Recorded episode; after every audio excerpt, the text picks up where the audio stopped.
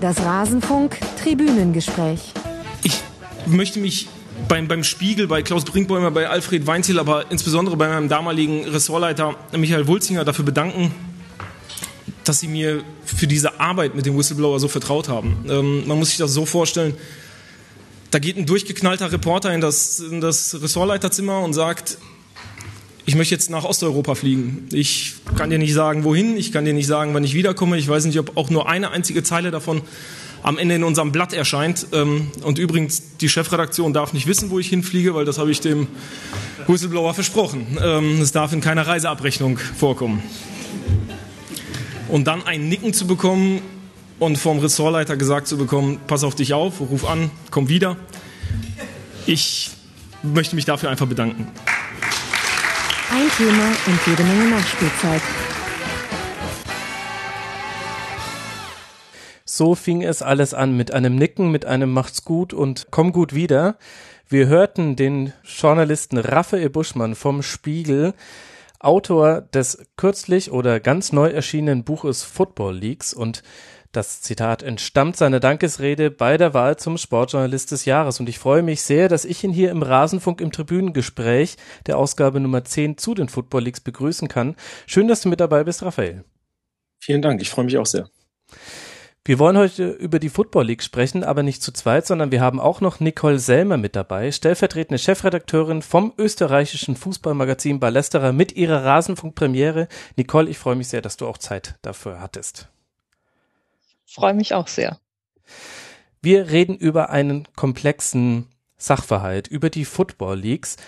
Der eine oder andere Hörer wird schon davon gehört haben, denn es ging, man kam eigentlich als Fußballfan nicht an diesem Thema vorbei im Dezember 2016. Es gibt dazu bereits auch schon einen Kurzpass mit Christoph Hendrichs. Ich werde den in den Show Notes nochmal verlinken, aber anlässlich des jetzt jüngst erschienenen Buches von Raphael Buschmann und Michael Wulzinger wollte ich dieses Thema noch etwas ausführlicher besprechen. Das Buch ist erschienen, damit das einmal gesagt wurde, in der Verlagsgruppe Random House, heißt Football Leagues. Ihr werdet wahrscheinlich nicht dran vorbeikommen und es ist sehr empfehlenswert. Aber um gleich ins Thema einzusteigen, Raphael, kannst du uns noch mal kurz zusammenfassen, was sind denn die Football Leagues? Die Football Leagues sind ein Datenpaket von 18,6 Millionen Dokumenten, 1,9 Terabyte, das ähm, der Spiegel vor, ja, jetzt fast eineinhalb Jahren, beziehungsweise im Februar 2016 von einem Whistleblower namens John erhalten hat. Ähm, John ist derjenige, der als Gesicht für die ähm, Plattform Football Leagues äh, auftritt. Das ist eine Enthüllungsplattform im Internet, die sich damit beschäftigt, die Schattenseiten des Fußballs, ähm, das Enthemmtsein einer Branche, die finanzielle Überhöhung dieses ähm, Geschäftsbereiches ähm, zu skizzieren, zu offenbaren, zu enthüllen. Er hat das, ähm, beziehungsweise Football Leagues hat das zunächst einmal seit ähm, Ende September 2015 über ihre Website gemacht ähm, und dann ab ähm, Mai 2016 ähm, sich zurückgezogen, so dass der Spiegel in Zusammenarbeit mit dem Recherchenetzwerk European Investigative Collaborations, ähm, dem EIC, gemeinsam diese 18,6 Millionen Dokumente sieben Monate lang ähm, ausgewertet hat. Unser Team bestand aus 60 Journalisten, mehr als ähm, 100 Personen waren insgesamt daran beteiligt, weil auch noch Fact-Checker, IT-Gurus ähm, wie Steff, unser Stefan Heffner, der hier mhm. für den Spiegel das, das gemacht hat, daran beteiligt waren, Layouter. Und in dem Zuge haben wir im vergangenen Dezember über 400 Artikel zu den Football Leagues ähm, europaweit veröffentlicht. Wir bewegen uns heute in einem Thema der großen Zahlen und das fängt schon hier an. 400 Artikel, 1,9 Terabyte, 16 Millionen Dokumente. Äh, das durchzieht auch das ganze Thema Football Leagues, aber noch aus anderen Gründen, die großen Zahlen. Aber was sind denn das eigentlich für Dokumente? Wir haben im Prinzip in diesem Datenschatz alles. Von der SMS bis zum ähm, unterschriebenen Vertrag äh, bis zu Nebenabsprachen, ähm, Verträgen, die nur zwischen Spielern und Investoren ähm, ja, getroffen wurden. Ähm, wir haben E-Mails, wir haben äh, Kontoauszüge, wir haben äh, Geldflüsse. Ähm, also es ist ein riesiges Konvolut. Man kann es nicht auf auf ein oder zwei äh, Dateinamen oder Formate runter reduzieren. Ähm, ist auch die, die Personen, um die es geht, die Vereine, um die es geht, sind ähm, völlig heterogen, ähm, sind ganz schwierig nur auf einen Bereich äh, zu reduzieren. Es ist ein, ein riesiges Sammelsorium ähm, aus dem Innersten des Fußballs.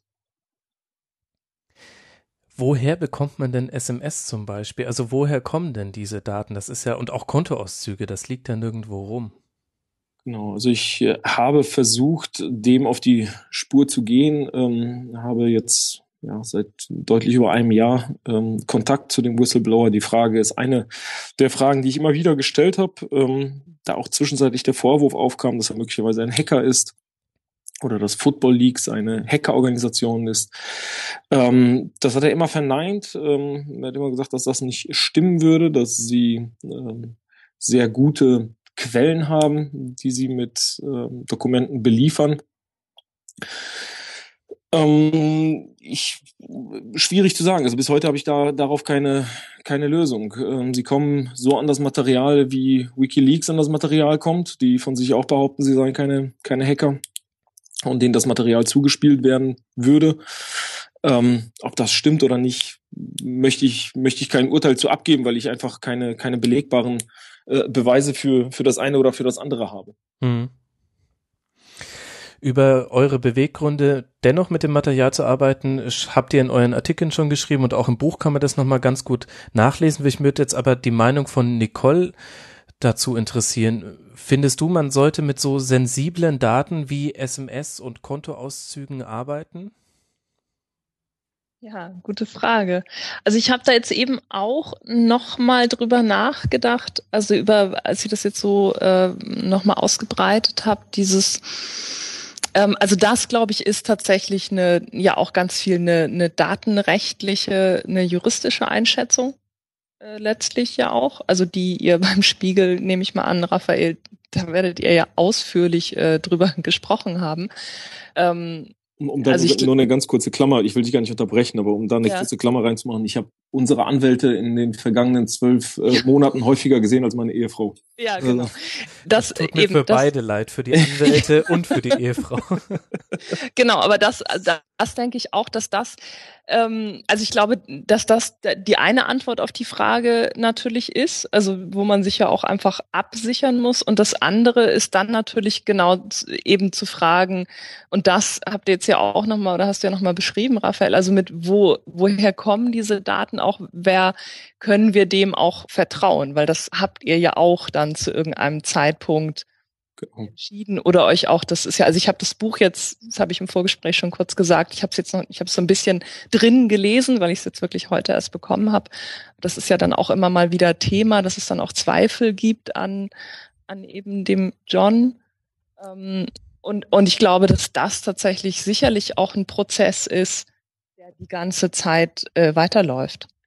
Genau, also für uns sind, sind am Ende ja zwei Faktoren entscheidend gewesen. Dass die Dokumente authentisch sind, dass sie echt sind und dass sie relevant sind. Ähm, also ich glaube, wären wir ein Boulevardmedium, ähm, dann hätte es ein, ein ziemlich äh, unangenehm, unangenehmes Feuerwerk für die Fußballbranche gegeben, weil natürlich da auch sehr, sehr sensible Daten über, keine Ahnung, Frauengeschichten äh, drinstehen, über ähm, Zeugs, was äh, wahnsinnig tief in die Privatsphäre eindringt, ähm, das aber eigentlich de facto nichts mit dem ähm, mit dem Fokus zu tun hat, auf den wir schauen. Also ähm, die geschäftlichen Praktiken äh, im Fußball, die ähm, strafrechtlichen Praktiken im Fußball, die die Beschreibung einer einfach der, Hemmungslosigkeit einer Branche. Das war für uns der Fokus und anhand dieser Schwelle, also diese Schwelle haben wir eben an zwei Faktoren äh, versucht immer wieder zu bemessen. Das eine war die, die Authentizität der, der Daten, die für uns ähm, nach anfänglichen, also es hat sicherlich vier Monate gedauert, bis wir uns sicher waren, dass wir da mit echtem Material arbeiten, weil wir das von unterschiedlichen Seiten abgeklopft haben. Aber der zweite Faktor war, dass wir immer gesagt haben, wir brauchen eine Relevanz. Also für uns muss es eine gesellschaftliche Relevanz geben, warum wir über diese Themen schreiben. Wenn ähm, eine SMS zwar total interessant war ähm, und, und äh, möglicherweise auch für uns ähm, ja uns überrascht hat oder uns neugierig gemacht hat, aber für für die Gesellschaft keine Relevanz hatte, sondern nur eine Voyeurismus war oder eine, eine Schlüssellochguckerei, haben wir uns durchweg dagegen entschieden, darüber zu schreiben. Mhm. Also ich finde, das merkt man auch bei, also zumindest den Sachen, die ich gelesen habe, eben, dass, dass ihr dieser äh, Versuchung jetzt noch irgendwie, also genau, also so den Boulevardthemen aufzusitzen, also dass ihr den, der ja auch nicht erliegt, würde ich sagen. Ich meine, was mich damals, also bei den Artikeln, also gerade auch bei der Präsentation dann ähm, beim Spiegel, also hier in Österreich beim, beim Falter lief das, würde ich sagen, auch noch mal ein bisschen anders klar, weil das, der Spiegel ja auch so ein bisschen, also einfach das Flaggschiff der, des, des Netzwerks war. Also dieses, dieses mit diesen großen, mit den Superlativen zu kommen.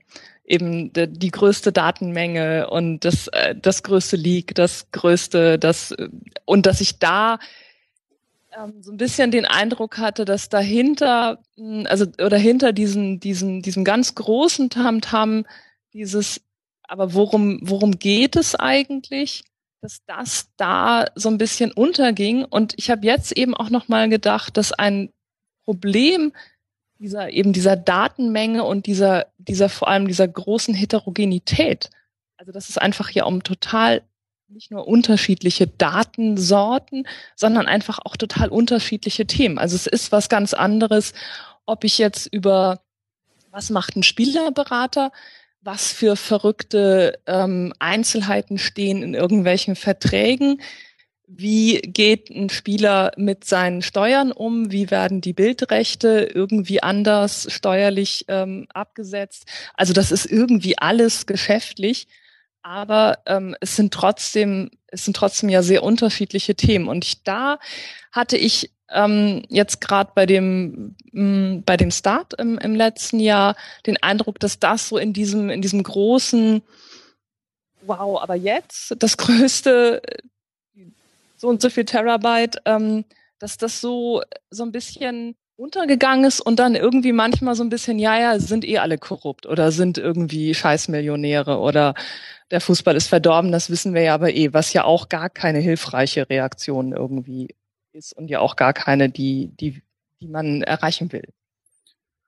Ähm, ich habe damals einen Kommentar gelesen, der ähm, direkt nach dem ersten Titelstück zu ähm, Ronaldo bzw. Özil ja ähm, erschienen ist, den ich sogar, also ich freue mich über Kritik, ich freue mich über konstruktive Kritik und ähm, habe mich versucht damit auseinanderzusetzen. Ich glaube, du hast an einem Punkt recht. Ich glaube, wir hätten noch stärker darauf ähm, eingehen müssen, dass wir eine Serie machen. Also dass es ähm, nicht nur um ja, um, um Image Rights geht und nicht nur um steuerliche Angelegenheit geht, sondern dass wir versuchen, ein Sittengemälde dieser Branche zu zeichnen. Ähm, ich glaube, das hätten wir noch stärker herausheben müssen, weil sonst möglicherweise dieser Eindruck entstanden wäre, wir haben 18,6 äh, Millionen Dokumente und haben am Ende ähm, einen Titel zu, zu Ronaldo beziehungsweise zu Özil daraus gebastelt. Ähm, vielleicht ist das so ein bisschen der ähm, auch dieses, dieses Gap das da, daraus ähm, entstanden ist. Ganz grundsätzlich ähm, bewegen wir uns da ja in, in einem totalen Spagat. Ähm, auf der einen Seite müssen, also versuchen wir dem, dem Transparenz ähm, Gedanken oder auch diesen ja diesen Wunsch nach Transparenz ähm, des Lesers, den versuchen wir zu bedienen, weil Leser von uns wissen wollen, was für Daten sind das, wo kommen die Daten her? Das sind Fragen, die uns ähm, eigentlich nahe zu erreichen. Mhm. Das heißt, wir versuchen das auch zu erklären. Wir versuchen zu erklären, es sind 18,6 Millionen Dokumente, es sind 1,9 Terabyte. Das ist der der Whistleblower, der dahinter steht.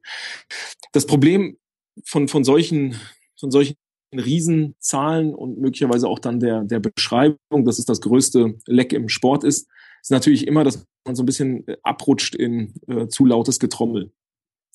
Auf der anderen Seite weiß ich nicht, wie man so etwas verhindern kann. Also, dass es das größte äh, Leck im Sport ist, sagen, was ist, muss man sagen. Es gab noch kein ähm, Datenleck, was, was größer war als diese 1,9 Terabyte.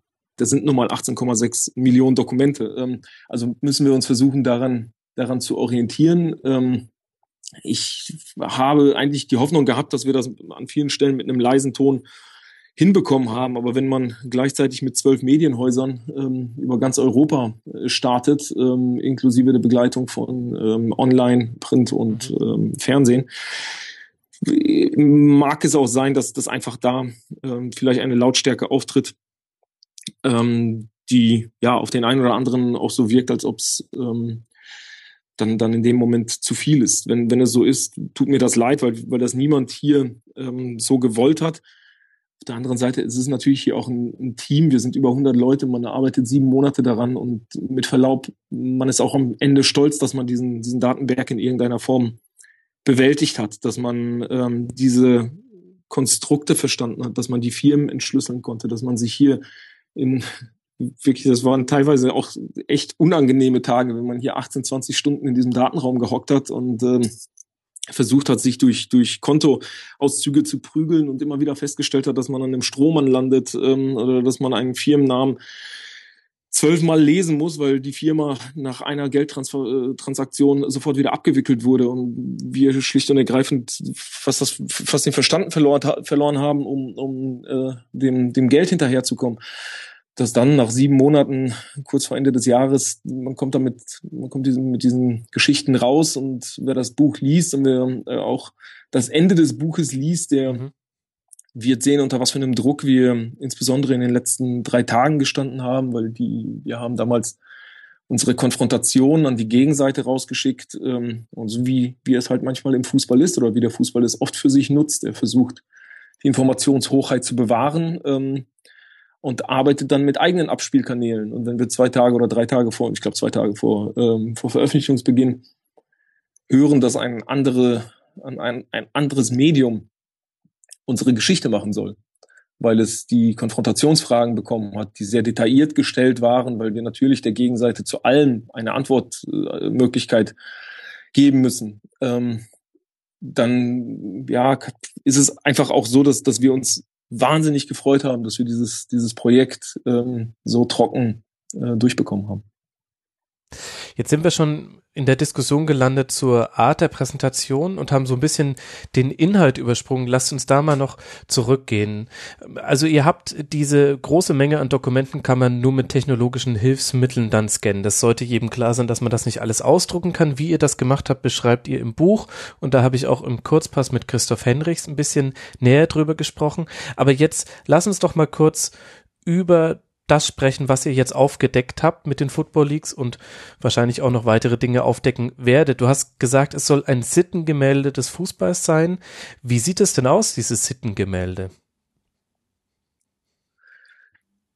Um es jetzt in kurzen Worten zu fassen, ähm, was schwierig ist bei so einem Riesenprojekt und so einem mhm. Datenwerk, ähm, würde ich trotzdem sagen, dass es eine Branche ist, die sich mittlerweile nur noch an einem einzigen Faktor orientiert und der Faktor ist Geldmaximierung.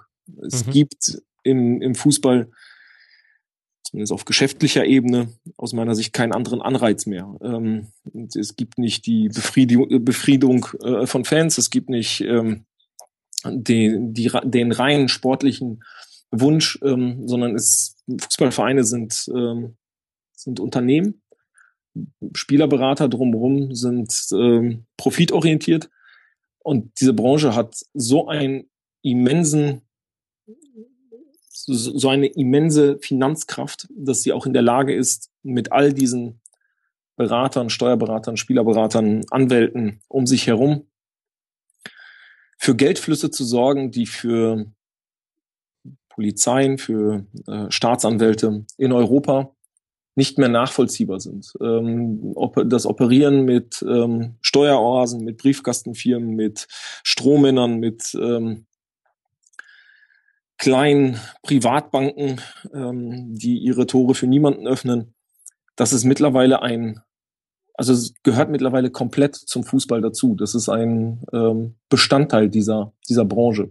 Und ich glaube, dass diese Branche das sieht man auch an den ganzen Ethikkommissionen, die ähm, von Verbänden gegründet werden und an den ähm, Integrity-Obmännern, die in ähm, den Vereinen gegründet werden. Diese Branche ist sich selbst total genug. Sie sieht, dass ähm, ihr niemand mehr so richtig auf die Finger guckt und sie ist auch nie, von niemandem mehr äh, abhängig. Sie kann wie gesagt, ähm, die Justiz relativ äh, leicht momentan ausdribbeln. Mhm. Fans sind seit langer Zeit viel zu weit weg von, ähm, von, von dieser Branche und sie ist eine völlig entfesselte, völlig enthemmte Branche.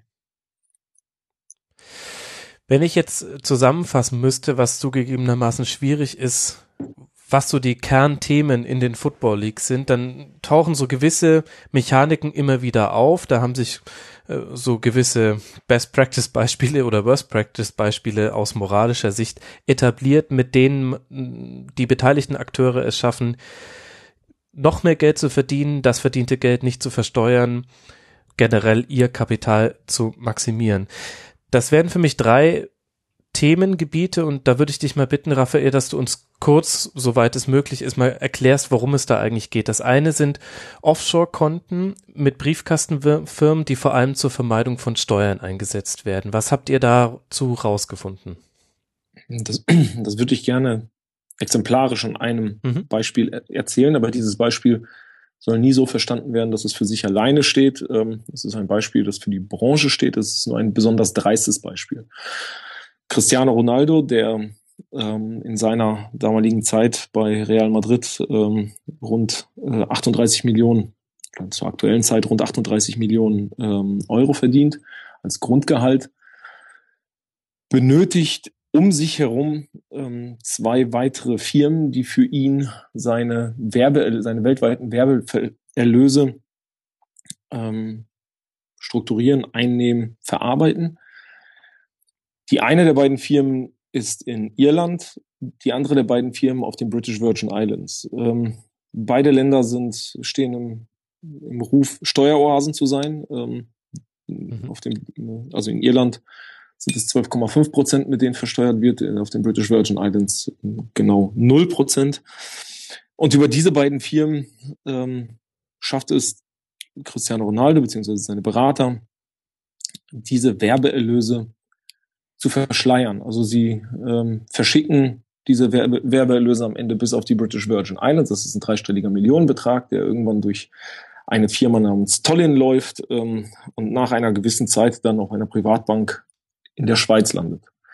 Das Ganze ist am Ende, wir können es wir können's noch nicht mal beurteilen, ob es am Ende legal oder illegal ist. Es ist ein Steuerschlupfloch, es ist ein mhm. ähm, es ist ein Steueroptimierungsansatz, der dort gewählt wird, den man normalerweise aus der Wirtschaft kennt, also von Großunternehmen wie Apple, Starbucks, ähm, Amazon, äh, die so etwas in den letzten Jahren immer häufiger praktizieren, also äh, nationale Steuern, also nationale Gelder einnehmen, national aber nicht zu versteuern, sondern global sich ähm, quasi die das Schlupfloch zu suchen, wo man wo man versteuern kann. Also es ist, ähm, ist ein relativ, ähm, relativ komplexer äh, Punkt, der aber am Ende den europäischen Steuerzahler äh, Milliarden kostet. Nicht Millionen, sondern Milliarden kostet. Ähm, Cristiano Ronaldo spielt in einem Land, wo die Arbeitslosigkeit riesig ist. Ähm, er kommt aus einem Land, äh, wo es genau der gleiche Punkt ist. Also in beiden Ländern ist es die die Arbeitslosigkeit und auch die Jugendarbeitslosigkeit sind immens. Ähm, man könnte von einem Fußballer, der sich ja immer auch als, als Vorbild, äh, so deklariert sich ja selbst der Fußballer als Vorbild mit seinen Vorbildfunktionen, ähm, vielleicht am Ende etwas anderes erwarten, außer ähm, aus diesem, ja, aus diesem Apparat, aus diesem Multimilliardenapparat ähm, auch noch das letzte bisschen an, an Profit und das letzte bisschen an Netto herauszuholen. Wie gesagt, Cristiano Ronaldo ist in unserem Fall derjenige, bei dem es am, ja, am extremsten sichtbar wurde. Mhm. Aber wir sehen jetzt durch die Berichterstattung, auch die wir im vergangenen Dezember gemacht haben, wie viele andere Fußballer es gerade trifft, die ähm, zum Teil, äh, bei denen es zum Teil Hausdurchsuchungen gab, die zum Teil jetzt auch äh, schon angeklagt werden. Also in Spanien ähm, sieht man, dass diese Briefkastenfirmen dort völlig, völlig Usus sind. Also dort gibt es nahezu keinen, keinen der Spitzenspieler mehr, die nicht auf diese Art und Weise ihre, ihre Steuern außer Landes bringen. Ähm, jetzt aktuell Falcao und Cointrao äh, werden beide angeklagt für Millionensummen. Äh, bei Lionel Messi war es zuvor auch schon, schon so. Also man sieht eine Systematik ähm, dahinter auf ja, welche groteske Art und Weise ähm, Multimilliarden aus dem Land geschafft werden.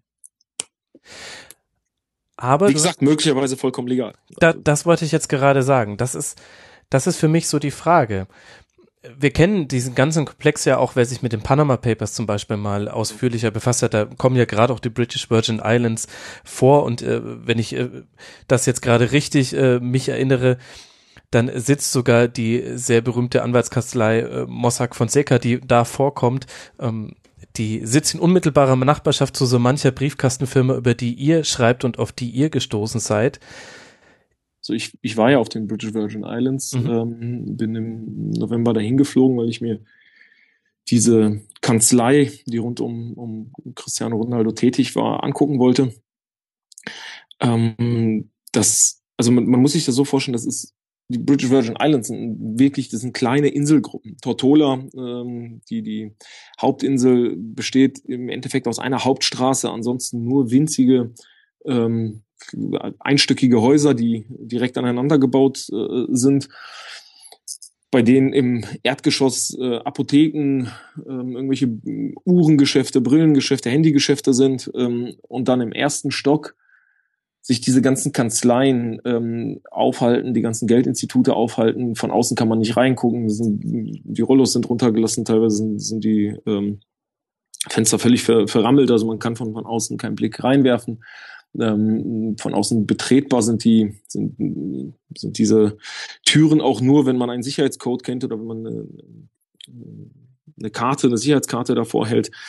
Ähm, beim Fall von Cristiano Ronaldo ist äh, seine diese Klitsche, über die diese äh, dieser dreistellige Millionenbetrag gelaufen ist, ähm, die ist direkt oberhalb einer Apotheke an einer Straßenkreuzung.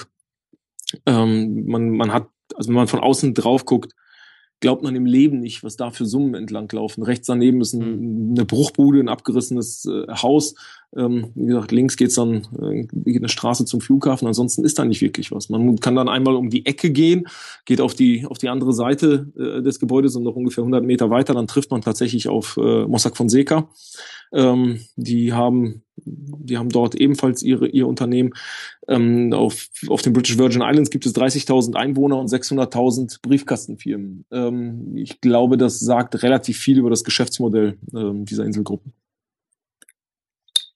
Aber gleichzeitig ist für mich ein bisschen die Frage, welche Maßstäbe wollen wir anlegen? Denn es ist zumindest teilweise legal, was da betrieben wird. Es ist nicht komplett illegal, sich eine Briefkastenfirma zuzulegen und das ist auch eine gängige Praxis, die wir aus vielen Branchen sehen. Und du sagst zu Recht, äh, Cristiano Ronaldo spielt im einen der Länder mit einer, mit einer der höchsten Jugendarbeitslosigkeiten in Europa und weist auf die ähm, entgangenen Steuereinnahmen hin und er entzieht sich quasi oder zumindest einen großen Teil seines Vermögens diesem Solidaritätsprinzip, das wir unter Steuern verstehen. Aber mein Gedanke, den ich dabei immer wieder habe, und ich weiß nicht, da kann vielleicht Nicole noch so ein bisschen als äh, Korrektiv zwischen uns beiden herhalten. Ehrlich gesagt, bei meiner Steuererklärung bin ich auch dankbar für alle 50 Euro, die ich noch am, wo ich mir dann denke, okay, das ist jetzt noch eine Pauschale, die kann ich noch mitnehmen. Schlimmer wird's jetzt bei mir nicht in der Steuererklärung. Aber dieser, dieser Urtrieb, dass man das, was man hat, nicht verlieren möchte, dass man das Gefühl hat, ich habe mir das verdient und das soll mir niemand wegnehmen, den kennt doch jeder von uns. Ich finde, ein Punkt, ähm, den Raphael jetzt da auch schon so kurz gemacht hat, ist ja schon, dass du oder jetzt wir in unseren privaten Steuererklärungen uns in der Regel nicht gleichzeitig auch noch als ähm, for the good of the game und als ähm, als Vorbilder, mhm. als äh, auch teilweise ja moralische Instanzen ähm, äh, gerieren. Also und das finde ich ist natürlich schon, also eben da sind wir was anderes als der Fußball, also als als Verein oder Organisation und auch als als einzelne ähm, Spieler. Ich meine, da ist halt die Frage, wie also ob diese, diese, diese Vorbildfunktion, also diese große gesellschaftliche Aufladung oder diese auch politische Aufladung ja teilweise, also das von, von Fußball und von, von Fußballern auch ähm, an der wir ja dann wiederum auch teilweise auch sicher mitarbeiten, immer mal wieder, ähm, ob man die nicht auch einfach hinter, also ob man die nicht auch hinterfragen muss, auch nochmal, auch nochmal anders und stärker im Licht unter anderem von, von eben Football Leagues. Aber erstmal ist die halt da. Und das existiert ja nebeneinander. Und das finde ich tatsächlich auch nochmal jenseits von dem, was ist da legal und was ist vielleicht so halblegal und was ist definitiv illegal, ähm, nochmal eine Frage, oder dieser, dieser große Widerspruch, den es da gibt. Und das fand ich jetzt ähm, bei euch im Buch ähm, sehr schön. Und da, da hatte ich den Eindruck, dass dieser Aspekt ähm, nochmal noch mal stärker auch rauskommt durch ähm, auch durch durch die Geschichten über den über den John, also der ja diesen mhm. Widerspruch irgendwie selbst ja auch total verkörpert. Also wo er beschreibt, wie er dann sich total freut, als Portugal Europameister wird. Genau. Und irgendwie einfach ein, ein wahnsinniger Fußballfan ist und man denkt, ey, wie kann das sein? Und zwar nicht, nicht Fan von irgendwie einem äh, Kreisligisten ums Eck, sondern eben von genau dem großen Fußball, über den er wirklich üble Dinge weiß. Also da, das finde ich, das fand ich jetzt einfach als so das Human Interest in, in dieser, in der Geschichte und das aber gleichzeitig ja was ist, womit man sich auch, auch tatsächlich ja identifizieren kann, weil das natürlich ein Widerspruch ist, den ja die meisten von uns, denke ich, die Fußballfans sind und aber auch gleichzeitig irgendwie halt sich auch für mehr noch interessieren, als wie ist denn das Spiel ausgegangen, ähm, einfach auch hier dauernd hm. äh, mit sich tragen. Also das fand ich noch mal, das fand ich jetzt noch mal im, im Buch ist mir das ist mir sehr aufgefallen. Das fand ich ähm, hatte ich noch mal einen wichtigen Aspekt tatsächlich auch für für die Rezeption und ich glaube, das ist tatsächlich auch ähm, letztlich die auch die Frage, die sich jetzt, ähm, was sich einfach in den nächsten Jahren auch irgendwie vielleicht entscheiden wird oder auch nicht. Also die, die Dinge, die halt nicht irgendwelche Ermittlungsbehörden, die nicht Justiz, ähm, Staatsanwaltschaft, äh, FBI womöglich, also auf, ähm, auf diesen Ebenen entschieden wird, sondern die auch eben in genau dieses, wie lange trägt man diesen Widerspruch mit? Ja. Also ich würde ganz gerne, bevor ich nochmal auf, ähm, auf Max eingehe und mich gleich darüber aufrege, ähm, oh ja. äh, möchte ich noch eine Anekdote erzählen, weil ich äh, damals ziemlich sprachlos war, als mir John am Ende ähm, eines unserer Treffen ähm, auf einmal gestand, dass er, dass sein Lieblingsfußballer Cristiano Ronaldo ist.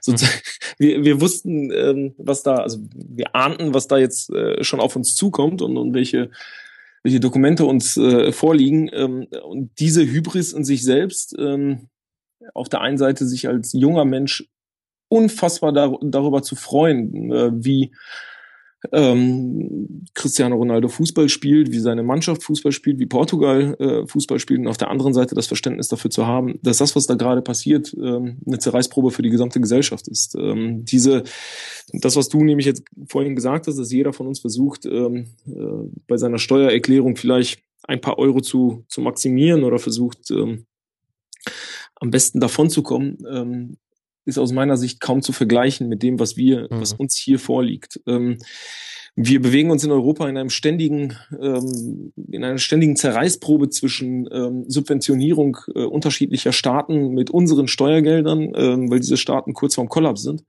Und auf der anderen Seite sehen wir, wie genau aus diesen Ländern ähm, Superreiche äh, ihre Steuern eben nicht zurückentrichten und nicht zurückgeben, sondern ähm, durch Tricks, durch Modelle, durch Optimierungs ähm, Ansätze außer Landes schaffen, um dann am, am ja, das, das Maxim, den maximalen Gewinn ähm, daraus zu erzielen. Also gerade für, für uns junge Menschen, ähm, deren Steuersätze äh, steigen und steigen und die mhm. äh, am Ende genau vor, vor diesen äh, Fragen stehen. Warum, warum muss ich eigentlich das ganze, äh, das ganze Geld abgeben und warum müssen das, das andere nicht? Ähm, beziehungsweise, wenn unsere Gelder an den Staat zurückgehen, ähm, werden damit nicht mit einem Schlag äh, x Krankenhäuser, Schulen oder Kindergärten äh, saniert. Bei einem einzelnen Superreichen ist das natürlich genau der Fall. Wenn ich äh, 150 oder 200 Millionen aus, aus der Landes äh, bekomme und die Europa verloren gehen, weil sie hier nicht versteuert werden können, äh, ist das schon ein Unterschied, als wenn Max 50 Euro in seiner in seinem Portemonnaie am, am Ende hat. Ähm, ich möchte damit nur nur zum Ausdruck bringen, das ist also selbst wenn wir nicht bewerten können, ob es legal oder illegal ist, ähm, finde ich, muss muss hier die Frage aufgeworfen werden, ob das der richtige Weg für ein, für ein gemeinsames Europa ist, ob das der richtige Weg mhm. für ein äh, für einen Kontinent ist, der sowieso vor einer, vor einer Zerreichsprobe steht, dass äh, wir mit diesen Modellen und mit diesen Schlupflöchern Superreichen ähm, die Möglichkeiten, auch die Macht geben, immer reicher zu werden und gleichzeitig aber äh, die vollen Steuersätze bei dem Rest der Gesellschaft ähm, heranziehen. Also wenn, wenn wir über Demago äh, demografische äh, Pyramiden sprechen, über ähm, Gelder, die einer Gesellschaft zurückfließen äh, müssen, damit diese Gesellschaft weiterhin gesellschaftsfähig ist, ähm, gleichzeitig aber äh, mit den Schultern zu, zucken, wenn äh, Multimilliarden äh, von, von Fußballern, von Großunternehmen außer Landes geschafft werden, dann dürfen wir uns, glaube ich, als Gesellschaft über relativ wenig wundern, weil dann ist das genau der Weg, in den wir uns jetzt im Moment hineinbewegen, der dazu führen wird, dass ähm, es insbesondere jungen Menschen in Zukunft nicht zwingend einfacher wird oder für sie nicht einfacher wird. Da gebe ich dir auch recht. Ich habe auch eher eine Emotion gespiegelt, denn das kommt so ein bisschen aus der Erfahrung, die ich aus der Reaktion oder auch ausbleibenden Reaktion auf die erste Veröffentlichungswelle mit den Football Leagues gemacht habe. Da habe ich lange drüber nachgedacht, warum hat das eigentlich nicht zu einem größeren Aufschrei geführt? Und meine Theorie dazu ist, dass dieses Gefühl, es geht jetzt nicht um die Summe. Natürlich ist ein Unterschied, ob ich irgendwie 50 Euro versuche rauszuschlagen oder Cristiano Ronaldo 50 Millionen Euro. Das ist natürlich ähm, ein Unterschied, aber das Gefühl ist, glaube ich, ein sehr ähnliches. Und ich glaube, dass jeder sich damit identifizieren kann, zumindest in dem, nicht jeder im gleichen Maße, denn jeder hat andere moralische Ansprüche. Und ich würde was vermuten, die moralischen Ansprüche von uns dreien hier in diesem Gespräch sind wahrscheinlich auch sehr ähnlich und sehr hoch. Und dennoch leg 10 Euro auf einen Tisch in einem Restaurant und geh aus, geh aus dem Laden und guck von zehn Leuten, die es äh, die sehen und dich noch rauslaufen sehen, wie viele davon werden dich zurückrufen und werden dir sagen, hier, sie haben Geld vergessen und wie viele stecken es davon ein. Also, verstehst, was ich meine? Ich wollte so ein bisschen spiegeln, warum ich glaube, dass am Tag der Veröffentlichung ähm, war der Klassiko und ein spanisches Fernsehteam befragt Fans des FC Barcelona und von Real Madrid, was sie davon halten, was Cristiano Ronaldo macht, um Steuern zu vermeiden. Und die überwiegende Mehrheit sagt, ja, ist halt so, dass wenn es die Möglichkeit gibt oder ja, macht er doch schlau oder er ist ein so grandioser Fußballer, er hat sich das verdient. Der Aufschrei ist doch ausgeblieben. Also nur für das Gegengewicht. Äh, beim Klassiko gab es aber auch eine äh, nicht äh, geringe Fangruppierung, die äh, gesungen hat, äh, Cristiano, zahl deine, zahl deine Steuern. Also ähm, das war auch im, im Stadion ähm, ziemlich mhm. lautstark vernehmbar. Ähm, ich glaube, Steuerthemen werden erst dann deutlich, wenn man sie auf den jeweiligen Menschen selbst herunterbricht. Ähm, also ich versuche bei Podiumsdiskussionen immer die, die Frage zu stellen, wer bezahlt denn Cristiano Ronaldo? Wer bezahlt sein Gehalt? Wer bezahlt seine Image Rights? Wer bezahlt das Gehalt ähm, und die Image Rights von hunderten anderen Fußballern? So, und wenn man dann zu der Antwort kommt, dass wir alle das tun, und wenn man auch in Spanien zu der Antwort kommt, dass das alle tun, und wenn man dann eben die nächste Frage aufwirft und sagt, aus dem jeweiligen Land ähm, gehen dann genau diese Steuern weg für für die man selbst gearbeitet hat und die für dieses Land notwendig sind, um beispielsweise eine, eine Schule aufrechtzuerhalten, ein Krankenhaus aufrechtzuerhalten, einen Kindergarten aufrechtzuerhalten. Dann wird da oft ein, ein Schuh draus, dass man, ähm, dass man direkt erklärt, diese, diese 150, diese 200 Millionen, das ist nicht das, das Geld von Cristiano Ronaldo, sondern das ist das Geld, was er durch euch alle eingenommen hat. Und das ist das, was euch am Ende ja auch fehlen wird, weil es nicht wieder zurückkommt. So funktioniert unsere demokratische Gesellschaft, so fun funktioniert das westliche ähm, Demokratiemodell. Ähm, und wenn man dann den nächsten Schritt geht und sagt, ähm, wenn Spanien, Portugal, alles Länder, denen es finanziell wirklich sehr, sehr schlecht geht. Ähm, wenn die irgendwann mal in eine Position kommen sollten, wie es äh, bei Griechenland zuletzt war, dann ist auf einmal dieser, dieser die direkte eigene Bedrohung von, von Menschen da, weil dann wird klar, okay, wir müssen einen, einen Rettungsschirm machen, wir müssen Gelder bezahlen. Ähm, das tut weh, weil man dann selbst mitbekommt, dass es Gelder aus dem eigenen äh, Etat der, der Bundesregierung oder sonst was sind. Mhm. So, und ab dem äh, Moment fängt der, der Aufschrei an. Das ist, ähm, ich finde, wir als, als investigative Journalisten ähm, versuchen, dazu beizutragen, dass dieser Aufschrei nicht erst am Ende der Kette äh, passiert, sondern dass wir jetzt schon aufzeigen, wo eigentlich die Probleme liegen. Also wo, wo beginnt ähm, der erste Punkt, der für einen Aufschrei eigentlich notwendig wäre. Und das ist der, dass wir ähm, es Superreichen in, in unserer Gesellschaft immer mehr ermöglichen, ähm, diese, diese Gelder zu maximieren und zwar zu maximieren auf unsere Kosten. Aber hast du da nicht das Gefühl, oder das wäre meine Frage, ähm, würde dir inhaltlich totale Zustimmung.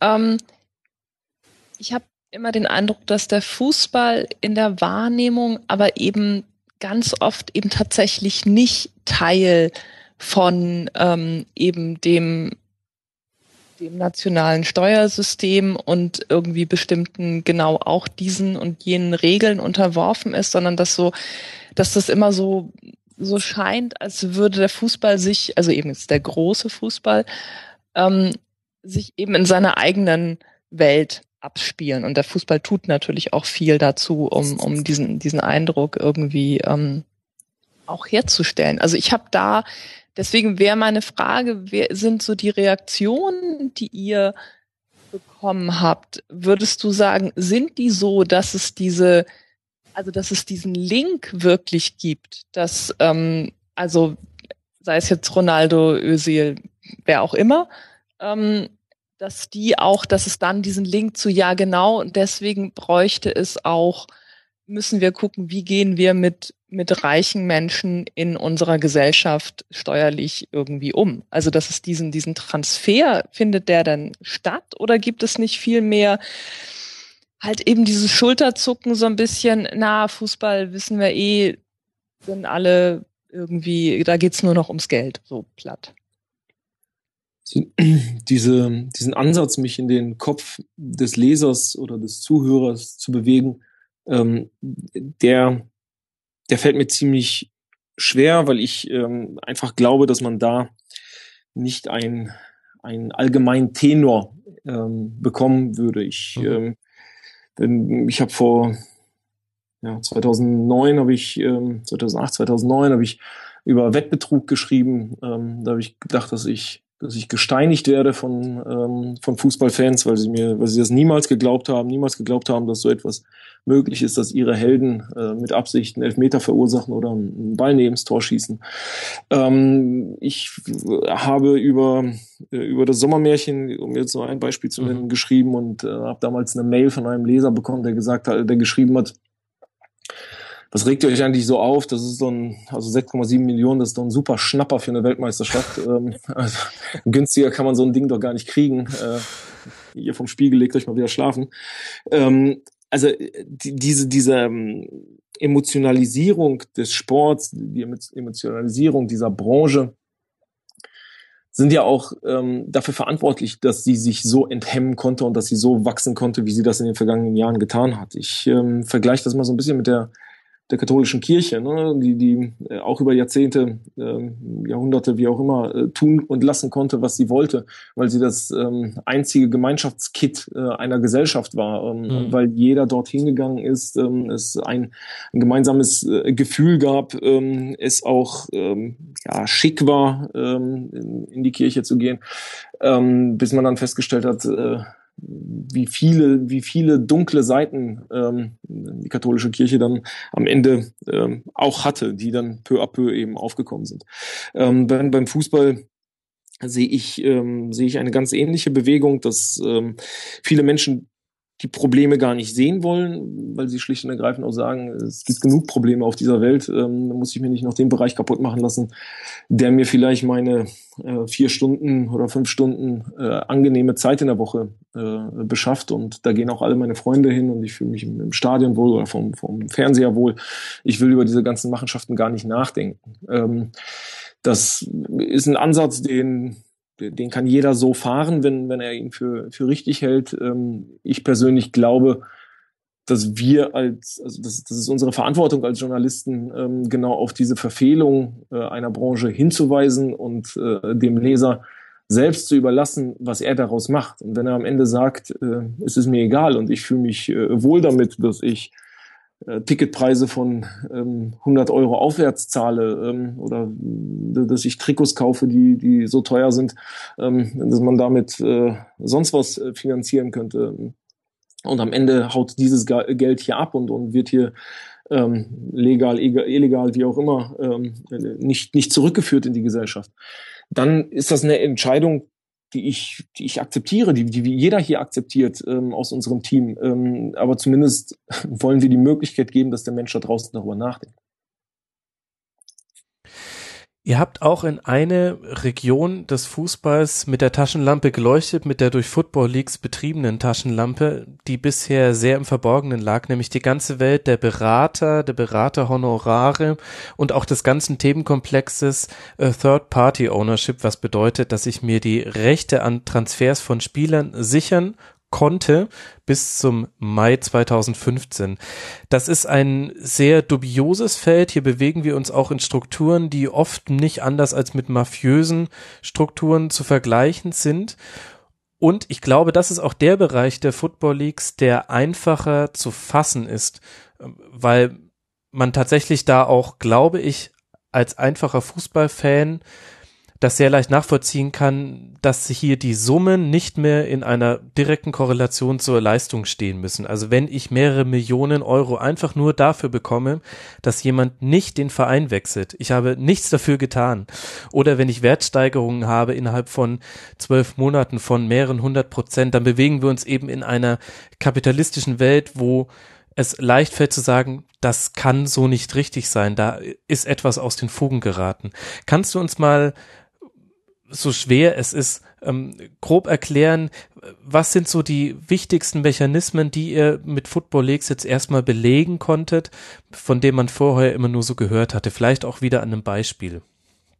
Also lustigerweise ist es, um nochmal grundsätzlich zu werden, lustigerweise ist es, ähm, bekommen wir das aber auch rückgespiegelt, ähm, mhm. dass es anscheinend Fußball Fans wahnsinnig leicht fällt, ähm, über Spielerberater zu schimpfen, ähm, aber eher schwer fällt, über ihre Helden und ihre Lieblingsvereine ähm, sich aufzuregen, obwohl beide eigentlich, es gibt in, in ihren Geschäftspraktiken kaum einen Unterschied. Ähm, mhm. die, die, die Art der, der Geschäfte läuft auf völlig, völlig ähnliche äh, Art und Weise ab. Ja, aber die Spielerberater schießen dich halt nicht zur Meisterschaft. Genau, und das ist die, die Emotionalität, die ich meine, die dann am Ende vielleicht auch dazu führt, dass mhm. ähm, der klare Blick äh, auf die Sachverhalte äh, getrübt wird und einfach nicht, ähm, nicht da ist, weil eben am Ende vielleicht doch der BVB ähm, das DFB-Pokalfinale gewinnt und äh, allen, allen Kommen wir doch und allen anderen dann ähm, wurscht ist, was so drumherum passiert ist. Ähm, also um, um aber konkret nochmal auf die auf die Spielerberater einzugehen, das muss man das muss man unterscheiden. Ich ähm, glaube, dass es dass Spielerberater im heutigen Markt wichtig sind, ähm, weil sie Spielern helfen, vom Verein nicht komplett ähm, über die Leisten gezogen zu werden und nicht ausgenommen zu werden, insbesondere jungen Spielern. Es gibt auch ein paar gute Berater, ähm, die tauchen in unseren Büchern eher nicht auf, sondern äh, wir sind die, sehen diejenigen, die teilweise ihren, ihre Branche sehr monopol monopolisiert haben, die äh, mittlerweile einen Stellenwert haben, der höher ist als der von, von einzelnen Vereinen. Ähm, also das Beispiel, was jetzt in den vergangenen ähm, Wochen aus unserem Buch vielleicht den meisten, ähm, den meisten äh, Rauch verursacht hat und, und äh, die meisten Schlagzeilen verursacht hat, sind die 49 Millionen, das 49 Millionen Honorar von Mino Raiola, ähm, mhm. das er bekommen hat für den 105 Millionen Euro Weltrekord-Transfer von ähm, Paul Pogba von Juventus Turin zu Manchester United. Das muss man sich so vorstellen, dass äh, Raiola mit einem Transfer nahezu 50 Millionen macht. Ähm, das, das ist der Jahre, also das ist ein höherer Jahresumsatz als von vielen ähm, Zweitligisten äh, oder, oder Mannschaften, die in den ersten Ligen im unteren äh, Drittel spielen. Ähm, und das, wie gesagt, macht er mit einem, mit einem einzelnen Transfer. Und ich glaube, dass solche, ähm, solche Summen, die Absurditäten solcher Summen, solche Exzesse, ähm, die von Beratern dann auch gemacht werden, ähm, dass die dass die am ehesten zum Unverständnis äh, oder für Unverständnis bei da draußen auch bei, bei, den normalen Leuten sorgen, weil die nicht verstehen, was diese Berater dafür tun. Ähm, mhm. Dass sie nicht verstehen, dass alles das, was ich vorhin gesagt habe, auch über die Steuermodelle und auch über die Strukturen von, von Offshore und, und von ähm, Grundkapitalisierung eines Marktes. Das sind ja nur die, die Grundelemente. Ähm, äh, die Auswüchse davon sind dann das, was das Beraterwesen zum Beispiel zeigt oder das, was äh, das Sponsoring wiedergibt oder die Investorenmodelle, äh, die entstehen. Das sind im Prinzip die Auswüchse einer Branche, die sich nur noch und ausschließlich äh, am Geld orientiert. Sie produziert dann genau solche Phänomene. Ähm, Jorge Mendes, der, der Berater von Cristiano Ronaldo, der ähm, auch mal in einem Transfersommer 200 Millionen macht, ähm, oder wie gesagt, Mino, Mino Raiola mit seinen Riesendeals, auch Volker Struth, der ähm, Berater von Toni Kroos, der mit einer Vertragsverlängerung am Ende bei, bei 5 Millionen landet, ähm, oder der, der Berater äh, Roger Wittmann, der äh, den 19-jährigen ähm, der eine Vertragsverlängerung mit dem 19-jährigen Julian Draxler macht und äh, am Ende beim äh, eineinhalb Jahre wartet und dann an Julian Draxlers Wechsel zu, zum VfL Wolfsburg sieben Millionen verdient. Dann, wenn man das alles liest, fragt man sich natürlich, wo sich der Wettbewerb hinbewegt. Also mhm. äh, unter welchen Gesichtspunkten geben dann Berater Ratschläge, wohin ein Spieler geht oder wann er wechselt. Ähm, welche Faktoren üben Investoren auf einen Spieler aus, der seinen Marktwert gesteigert hat, ähm, bevor er wechselt. Wechselt dieser Spieler dann zu, zu dem für ihn in der Karriere richtigen Verein? Wechselt, äh, bleibt er bei dem Verein, der ihm gerade die besten Möglichkeiten für, für eine sportliche Entwicklung gibt? Oder werden diese Spieler dann zum Teil mit, mit extremem Druck ähm, wegtransferiert, damit die Rendite an dem, an dem Spieler riesig wird? Ähm, ich kann das konkrete Beispiel Saul, Saul, Saul Niguez, ähm, ein mhm. wunderbarer äh, Techniker, Mittelfeldspieler von, von Atletico Madrid, der jetzt auch im, im Halbfinale Rückspiel zwischen Atletico und äh, Real das, das Kopfballtor gemacht hat. Ähm, man freut sich mit diesem Spieler, weil er, weil er einfach wunder, wundervollen Fußball spielt. Und wenn wir in unsere Daten gucken und wir beschreiben in unserem Buch ein ganzes Kapitel über, über ihn und Atletico, stellen wir fest, ähm, dass dieser Spieler am Ende nur zu 60 Prozent Atletico gehört. Er gehört zu 40 Prozent äh, fremden Investoren, die sich, ähm, die ihn gekauft haben, als er am Anfang seiner oder die Anteile an ihm gekauft haben, als er am Anfang seiner Karriere war und äh, jetzt nichts anderes tun, als darauf zu warten, dass ihre dass ihre Aktie, weil nichts anderes ist er für sie, steigt und steigt und steigt und irgendwann den Punkt sehen, an dem sie sagen, okay, und jetzt machen wir einen Cut, du wechselst und wir bekommen ähm, unsere Rendite, wir bekommen ähm, ja unsere Möglichkeiten an, an dir zu verdienen. Im, Im Fall von Saul Niguez, er hat eine äh, Ablösesumme, die äh, am Ende dazu, wenn er für diese Ablösesumme wechselt, dazu führt, dass die Investoren mit der Einlage, die sie am Anfang hatten, eine Rendite von 1000 Prozent machen. Ähm, mir muss jemand zeigen, in welchem anderen Bereich ähm, der Gesellschaft wir uns bewegen, wo man solche Renditen heutzutage machen kann, abgesehen vom Kokain und Menschenhandel. Das ist auch ein sehr interessanter äh, Punkt im Buch, dass ihr aufzeigen könnt, in welche Abhängigkeiten sich gerade auch Vereine äh, gegenüber solchen Agenturen, die mehrere Spieler haben und auch Spielerberatern geben. Jetzt auch in dem von dir angesprochenen Beispiel gibt es kein Szenario, in dem dieses Investment einen Verlust in sich hat. Das heißt, es ist quasi risikoneutral, denn selbst wenn er Sportinvalide werden würde, müsste Atletico äh, Summen überweisen. Das habt ihr auch an anderen Beispielen noch gezeigt. Hier sind ja zwei Dinge zeitlich zueinander gekommen. Das eine ist, dass wir eine ganze Reihe von europäischen Fußballvereinen haben, die sich finanziell irgendwann mal verhoben haben und deshalb klamm waren und auf der Suche nach schnellem Geld. Und auf der anderen Seite drängt jetzt ganz viel Geld aus den unterschiedlichsten Quellen. Und da, da schreibt ihr ja auch ausführlich drüber, auch durchaus Quellen, wo man sich sehr sicher sein kann, dass es nicht immer das, das weißeste und sauberste Geld, das man jeweils in seinem Leben gesehen hat. Dieses Geld drängt jetzt in den Fußballbereich rein, der einfach Renditen abwirft, derzeit, die man nirgendwo sonst gerade haben kann. Wie erklärst du dir es denn, dass weder Verbände noch Vereine noch die darüber ähm, residierenden Dachverbände, jetzt konkret zum Beispiel die FIFA, es geschafft haben, das zu verhindern, dass dieses in den Fußball hineindrängende Geld, das ist natürlich willkommen, aber das ist ja vollkommen außer Kontrolle geraten, in welche Abhängigkeiten sich da die Vereine zum Beispiel begeben? Also ich glaube, das Grundstichwort ist Machtlosigkeit, und zwar völlige Machtlosigkeit von, von Verbänden ähm, und von, von Dachorganisationen, diesem, dieser ganzen Geschichte in irgendeiner Form Herr zu werden. Ähm, die FIFA hat äh, beispielsweise das, das Beraterreglement, hat sie, ich glaube, es sind jetzt zwei Jahre her, ähm, hat sie aufgegeben. Also sie hat äh, das an die Nationalverbände zurückdelegiert und hat gesagt, okay, ihr wählt aus, äh, unter welchen Gesichtspunkten jemand ein Berater sein kann oder, oder nicht äh, sein darf. Ähm, und ich glaube, man verrät nicht zu viel, wenn man sagt, ähm, jeder kann heute Berater werden. Du brauchst eine gewisse Grundeinlage. Du, du, äh, wenn, wenn du dich finanziell halbwegs ähm, gut aufstellst, ist es problemlos möglich, da reinzukommen. Und noch einfacher ist es für Investoren.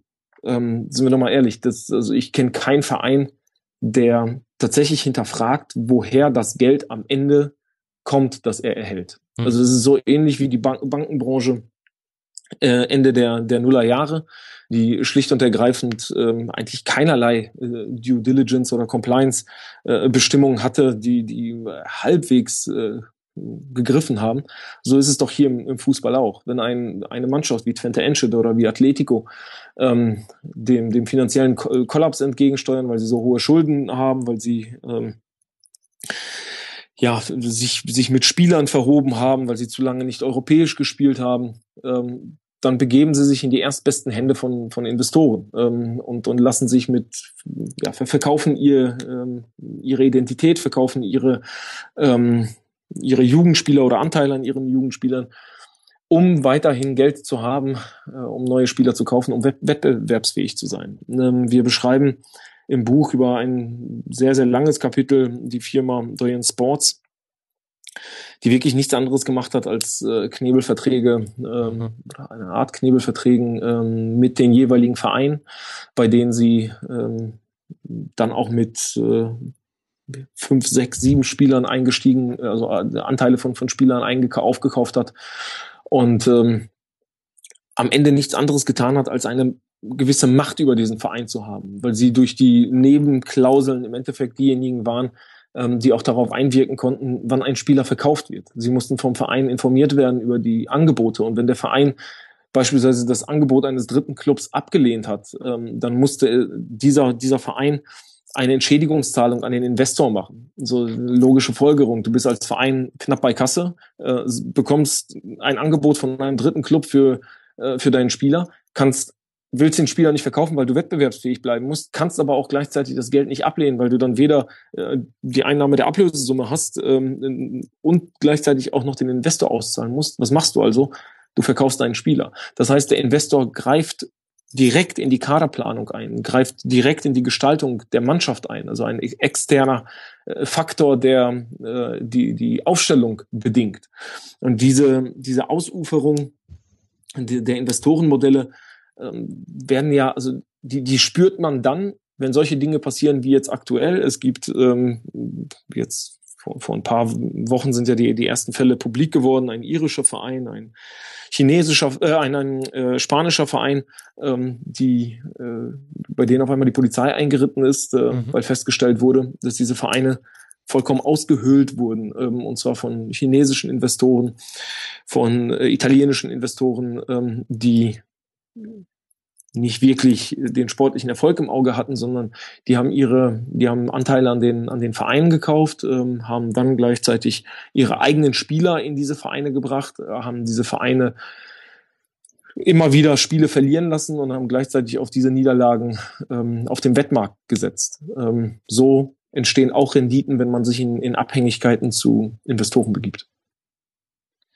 Ähm, sind dir oder euch bei euren Recherchen irgendwo mögliche Quellen des Widerstands oder, oder irgendwelche, also das Wort Reform mag man nach diesen FIFA-Reformen immer auch gar nicht mehr in den Mund nehmen, aber ich, also irgendwas Maßnahmen. innerhalb der, der Branche, genau, also dass, dass es da irgendwo Leute, Institutionen gibt, die sagen, äh, nee, machen wir jetzt mal anders oder so nicht. Oder wir sind ja auch, wir leiden auch drunter, weil das beschreibt ihr ja auch, oder hast du jetzt ja auch nochmal beschrieben, die Vereine und auch Spieler ja teilweise werden ja auch selbst äh, zu Opfern dieses Systems. Sie sind teilweise Profiteure, aber eben auch, es, es geht ja nicht immer gut.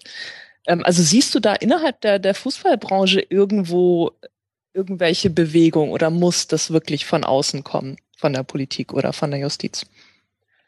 Also wir haben eine, aus der Fußballbranche selbst von immer noch aktiven Fußballern nahezu nur Schweigen geerntet, ähm, auch auf Anfragen nur Schweigen geerntet. Wir haben ähm, im Zuge der ersten Football Leagues Berichterstattung im Dezember ein Interview mit Gianni Infantino ähm, geführt. Mhm. Das war für mich ein Paradebeispiel, wie, wie ein Mensch ähm, sich auf Eis bewegt ähm, und äh, unter seinen Sohlen nur Butter hat.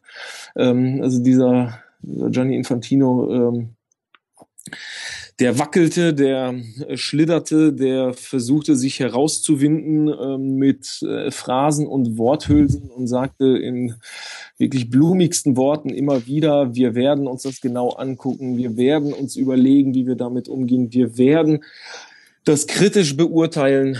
Passiert ist genau nichts. Ähm, und äh, ich glaube auch nicht, dass irgendwas aus der Branche passiert, dass diese Branche sich in irgendeiner Form selbst reglementiert.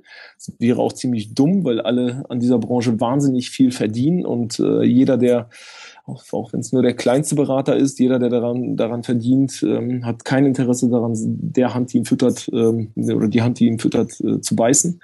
Von dem, von denjenigen, von denen wir einen, einen irren Zuspruch und auch äh, Anfragen erhalten haben, von Steuerbehörden. Steuerfahnder.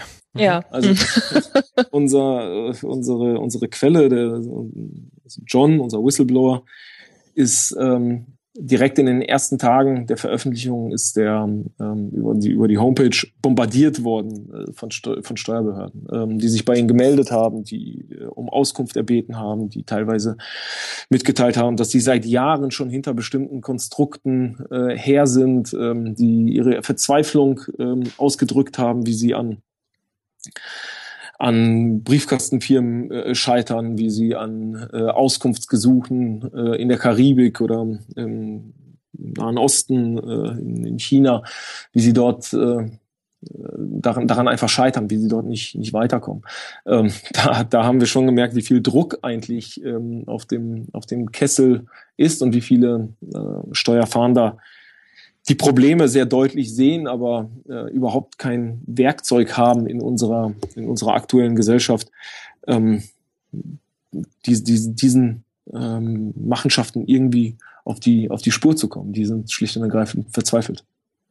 Was eigentlich auch eine schöne Geschichte, so äh, unerkannte Helden, die Steuerbehörden. Also es ist, ja. So die, die äh, wirklich auch, auch einfach sehen, dass ähm, ja, egal was sie machen, äh, sie am Ende wieder ausgetrickst werden. Selbst mhm. wenn sie, wir, wir sehen ja auch an den, an den Daten, es gibt so einen niederländisch-argentinischen ähm, Spielerberaterring, der ähm, die ganzen Geschäfte hier in Europa macht, mit teilweise mit echten Topstars. Ähm, die, die Topstars werden hier beraten und diese, diese Spielerberater schalten Strohmänner dazwischen, äh, die für, für sie dann die Verträge mit den äh, Spielern abschließen. Ähm, und die Honorare werden dann an diese Strohmänner weitergeleitet. Diese Strohmänner behalten von diesen Honoraren dann 2000, 2500 Euro, wie auch immer, und leiten ähm, den Millionenbetrag weiter auf eine, an eine Firma, auf den British Virgin Islands. Das ist dann die Firma, für die sie honorarmäßig gearbeitet haben. Der Geldfluss geht raus. So, und wo wird das Ding, wo werden dann diese Millionen versteuert? Natürlich auf den British Virgin Islands mhm. ähm, mit null Prozent. So, äh, das, das haben wir uns, ah, das, da haben wir uns sehr gut angeguckt, weil wir dann auch am Ende jemanden gefunden haben, beziehungsweise unsere Partner von NRC Handelsblatt haben, unsere EIC-Partner von NRC Handelsblatt in Holland, haben diese Person gefunden. Das ist ein, ähm, das beschreiben wir auch im Buch. Das ist ein Poet, ähm, ein Dichter, also er schreibt äh, Poesie ähm, und hatte mal zwei schlechte Jahre seine Bücher sind nicht gut verkauft worden in den Niederlanden und wie auch immer ist er in diesen niederländisch-argentinischen Spielerberaterring äh, hineingestolpert über einen Freund, der gesagt hat, hey, äh, das ist total schnell verdientes Geld und äh, du kriegst dann keine Probleme. Und das ist schon sehr, sehr äh, lustig und blumig, wie er äh, beschreibt, äh, wie dann irgendjemand ihn mit einem Auto abholt, er einen Aktenkoffer in die Hand bekommt in dem zig Dokumente drin liegen. Er äh, hör, sieht diese Dokumente aber erst Stunden später, weil er selbst darf diesen Koffer gar nicht aufmachen, sondern er wird zu irgendeinem Rollfeld äh, gebracht äh, an einem Flughafen, wo ein Privatflugzeug landet. Es steigt jemand aus, der Koffer wird aufgemacht. Die Dokumente werden ausgetauscht, die er unterschrieben hat. Also er muss sie dann einmal unterschreiben in seinem Namen, dass er dieses Honorar erhalten hat. Dann werden diese Dokumente gegen, ähm, gegen andere Dokumente ausgetauscht. Er macht den Koffer wieder zu und fährt wieder nach Hause. Ähm, so, das, das ist, das ist Mafiastoff. Also das ist so auf die Art und Weise äh, laufen, laufen Geschäfte im, im Fußball ab. Und wenn man diesen Menschen gegenüber sitzt, der dann sagt, hey, aber ich versteuere hier alles ganz sauber, meine zweieinhalbtausend Euro, ich bin auf der auf der sicheren Seite.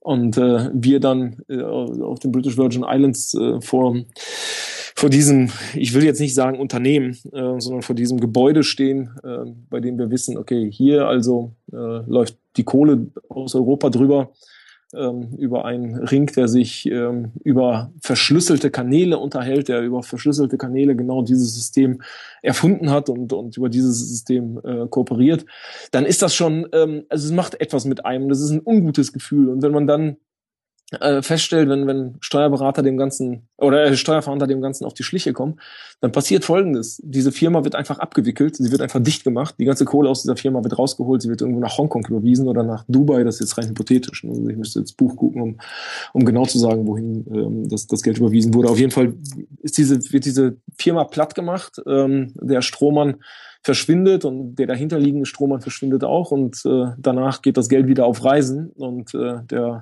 Steuerfahnder in Europa darf das nächste Rechtshilfe ersuchen äh, an ein anderes Land stellen, was dann vielleicht wieder zwei oder drei Jahre dauert.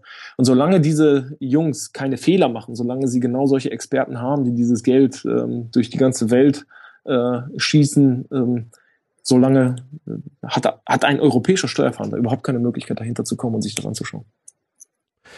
Oder solange man das nicht irgendwie belegen kann, was ja jetzt durch die Football Leagues passiert ist und was ich sehr interessant finde, ist, dass, so wie ihr das im Buch schildert, hinter John stehen ja mehrere Menschen. Es ist nicht klar, wie viele und erst recht weiß man nicht, wer und äh, wo die alle sitzen, aber es ist ein Netzwerk und noch während ihr den ersten Kontakt hattet, hat dieses Netzwerk immer neue Dokumente bekommen aus allen verschiedenen Richtungen. Am Anfang konzentrierte sich das sehr auf Portugal und Spanien und viele Fälle hatten mit Spielern zu tun, die zumindest mal in Spanien gespielt haben.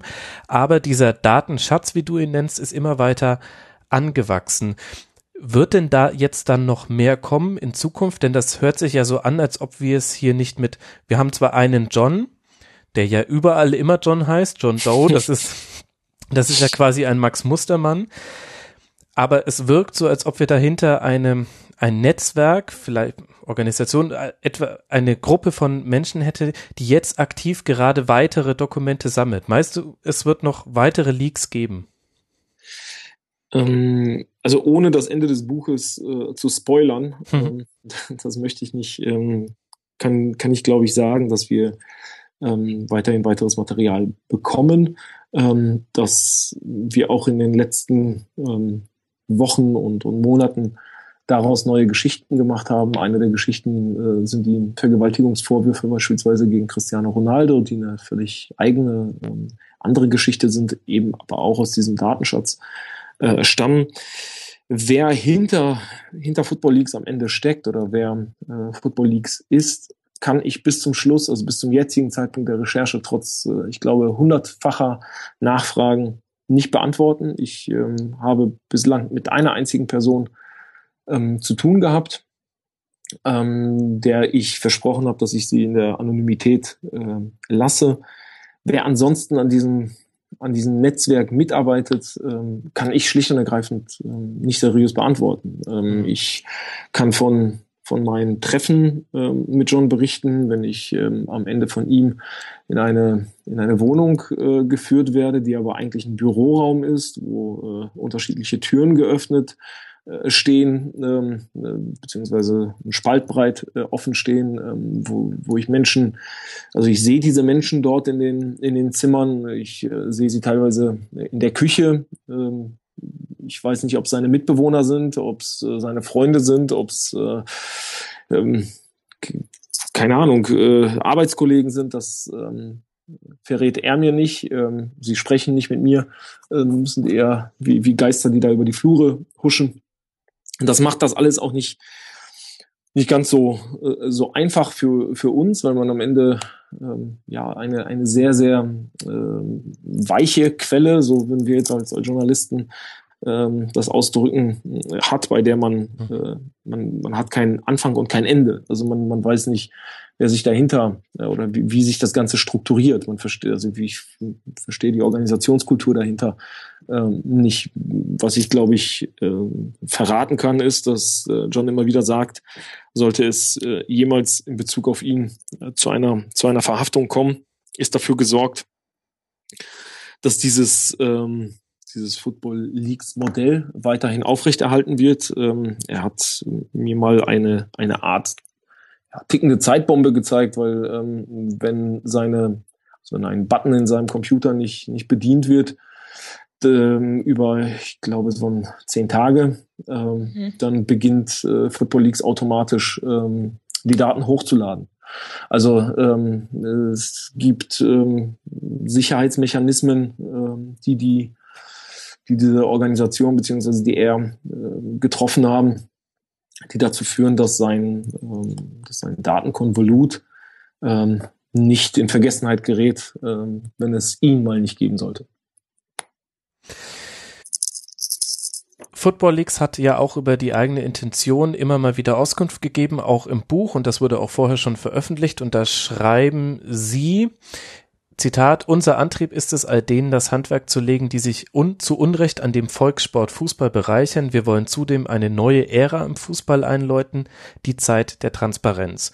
Und jetzt hast du ja schon ganz gut beschrieben, Raphael, und das wird auch nochmal eindrucksvoll, und da wird man sehr wütend an dieser Stelle des Buches, beschrieben, wie die Verbände und Vereine reagiert haben nach Football Leagues. Spoiler, es ist nicht so, dass wir jetzt eine neue Zeit der Transparenz haben.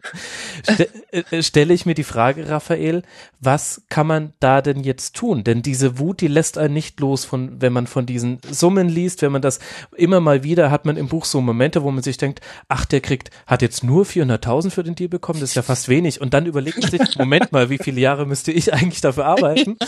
Aber das hatte ich wirklich immer wieder weil einfach diese Summen so hoch sind. Jetzt ist die Frage, wohin mit meiner Wut, Raphael? Was, was kann ich denn tun? Was kann der Fußballfan tun? Ich glaube, da äh, überfragst du meine, äh, meine Kompetenzen als äh, Journalist beziehungsweise als äh, Autor dieses Buches. Das muss jeder für sich selbst ähm, beurteilen. Ich glaube, ich kann schlicht und ergreifend, oder ich würde mich schlicht und ergreifend nur auf das konzentrieren wollen, was wir, ähm, was wir enthüllen können, beziehungsweise mhm. was wir aufzeigen können. Ähm, ich, du hast vorhin eine interessante Sache mm, gesagt, wie, wie die Verbände reagiert haben. Darin, also für mich ist immer noch das, das Highlight ähm, Karl-Heinz Rummenigge, der ja. in einer ECA-Sitzung sich furchtbar darüber aufregt, ähm, dass die Atmosphäre in der Umkleidekabine durch die Football Leagues ein wenig ungemütlich wurde für, weil, weil die Spieler sich über die unterschiedlichen Gehälter äh, unterhalten haben. Und das war eine der Stellen, die ich meinte. Da bin ich sehr wütend geworden. Genau, so das ist da, da, da geht es nicht mehr darum, ähm, können wir uns eigentlich reflektieren? Ist, ist dieser Markt, den wir hier kreieren, ist das noch ein Markt, der irgendwas mit den Menschen zu tun hat, ähm, der ihn bezahlt? Ähm, sind, wir sind wir immer noch auf dem richtigen Weg mit einer Branche, die, die anscheinend keine ja, nach oben hin alle, alle äh, Bereiche weiterhin für einen offen hält. Ähm, müssen wir hier nicht, keine Ahnung, ein Salary Cup mal einrichten? Müssten wir nicht ähm, Transparenzhäuser wie ein Clearinghouse für, ähm, für Berater äh, etablieren? Ich habe eigentlich erwartet, dass äh, vielleicht das ein oder andere, der ein oder andere kluge Geist aus dem Fußball sich mal dazu, ähm, dazu einlässt. Das habe ich alles nicht gehört, habe mich dann aber versucht zurückzuerinnern, wie das eigentlich beispielsweise bei der FIFA zuletzt war. Ja. Und da muss man ja ehrlicherweise auch sagen, da reden wir ich weiß nicht, jetzt auch seit äh, zig Jahren über Reformen und Reformkonzepte, ähm, die da entstehen. Ähm, die FIFA-Ethikkommission und äh, Ermittler, eigene Ermittlungsbehörden, die äh, im Verband aufgebaut wurden. Am Ende hat man gesehen, ähm, wer Transparenz in diesen Verband gebracht hat. Äh, Ermittlungsgruppen, äh, das FBI, die Schweizer Bundesanwaltschaft, äh, die Frankfurter Staatsanwaltschaft. Ähm, die Justiz, die dann auf Basis von Hausdurchsuchungen, die auf Basis von äh, Whistleblowern, wie im Fall der, des FBI, ähm, die Kronzeugen bekommen hat, die auf diesen, auf diesen Grundlagen angefangen hat, im, im Fußball ähm, ja zumindest für, für einen Übergang in eine neue Zeit zu sorgen. Ob dieser Übergang tatsächlich ein, ein Übergang zur Transparenz sein wird, das wage ich nahezu nach dem, was wir bislang äh, beschrieben haben, ein wenig äh, zu bezweifeln, wenn, wenn Uli Hoeneß ähm, in, in Liechtenstein äh, darüber fabuliert, dass äh, man zukünftig äh, womöglich in China Fußball spielt und, und äh, jeder Chinese äh, einen Lieblingsspieler hat und, und dann äh, für äh, nur ein Dollar ähm, sich äh, ein, ein Stream oder sonst was ähm, aufs Handy holt. Bei 300 äh, fußballbegeisterten Millionen sind es um, mal schlanke 300 Millionen. So, da, da braucht man kein, kein Rechenkünstler mehr zu sein, um äh, zu verstehen, welche neuen Märkte da gerade erschlossen werden sollen und ähm, in, in welche Bereiche der Fußball vordringen soll. Ähm, ich neige mittlerweile auch dazu, dass ich ähm, kaum noch ähm, Grenzen der Absurdität in meinem Kopf äh, generieren kann. Also ich äh, habe mir vorgestellt, was eigentlich so noch in den in den kommenden Jahren auf uns zukommen kann. Wenn man dann irgendwann mal so auf keine Ahnung, so, so ein äh, Spiel zwischen RB Leipzig und äh, RB Salzburg im Champions League-Finale stößt äh, und, und das Gefühl hat, ja, pff, vielleicht, vielleicht werden ja noch vier weitere Mannschaften in dieser Champions League spielen aus dem Mateschitz Imperium. Äh, wer sagte, dass er bei diesen beiden Mannschaften aufhört, wenn es so einfach ist, einen, einen Champions League-Teilnehmer äh, zu kreieren ähm, und sich dann überlegt, äh, wo eigentlich dieses, dieses Geld herkommt, was er dann äh, da hinein investiert und dann den nächsten Schritt macht und sagt, Oligarchengeld, äh, Geld aus, äh, aus China von, von irgendwelchen Investoren, äh, bei denen man keine Ahnung hat, äh, wie sie, wie sie ihr Geld, Geld eigentlich gemacht haben. Das sind ja alles, alles Faktoren, die irgendwann auf diesen, auf diesen Fußball zukommen werden, wenn er sich so weiterentwickelt, wie er sich entwickelt. Und ich glaube nahezu, aus diesem, aus dem Lesen der ganzen Zahlen und dieser, dieses Wahnsinns, der auch in, in Spanien und in England, also in unseren unmittelbaren, mhm. also in, in, den unmittelbaren Konkurrenzländern ähm, des, des deutschen Fußballs ähm, gerade entwickelt wird, kann man ja fast davon ausgehen, dass ähm, auf uns in den, in den nächsten Monaten äh, eine ziemliche Debatte über die 50 plus 1 Regelung ähm, zukommen wird, die äh, schlicht und ergreifend dafür sorgt, dass wir äh, möglicherweise in, in Deutschland ähm, nur über finanzielle Exzesse, aber noch nicht über die äh, ganz extrem extreme Form von Illegalität äh, sprechen, weil wir eben da ein, eine Bremse noch äh, installiert haben. Aber auch das äh, ist ja im Endeffekt nur eine Frage der Zeit, wann wann auch das äh, in Frage gestellt wird, damit äh, Vereine dann äh, aus ihrer Sicht wettbewerbsfähig bleiben können. Ach je, Nicole, das ist ja, das ist ja, das ist ja furchtbar. ich bin hier so eine, so eine ganz fiese Partybremse, so komme ich mir hier vor. Ja, das war jetzt nicht das optimistische Schlusswort. Ja. Das, äh, äh, also dann kann ich mir ja wirklich nur noch hier den Freizeitkick im Park um die Ecke angucken, äh, weil alles andere ist, Das ist, das ist ja furchtbar deprimierend. Nicole, kannst du mir sagen, was, was Ich können wir Fans denn tun? Wir sind doch auch nicht komplett machtlos. Letztlich kommt ja das ganze Geld oder viel, viel Geld kommt von uns durch Merchandise-Erlöse, die wir verursachen, dadurch, dass wir ins Stadion gehen, dafür, dadurch, dass wir unter anderem durch so tolle Produkte wie den Rasenfunk, ups, sorry, äh, Fußball zu so einer tollen Sache machen, dass man dafür Milliarden an TV-Geldern verlangen kann. Irgendwie steht das ja schon alles im Zusammenhang zum einzelnen Fan. Aber irgendwie ist man Naja. auch total hilflos. Ja, also genau, jetzt mit dem, ich habe jetzt die Lösung, oder? Ich sag doch, Bitte, bitte. Champions League Finale, komm. Und, und also DFB Pokalfinale, eh das allerbeste.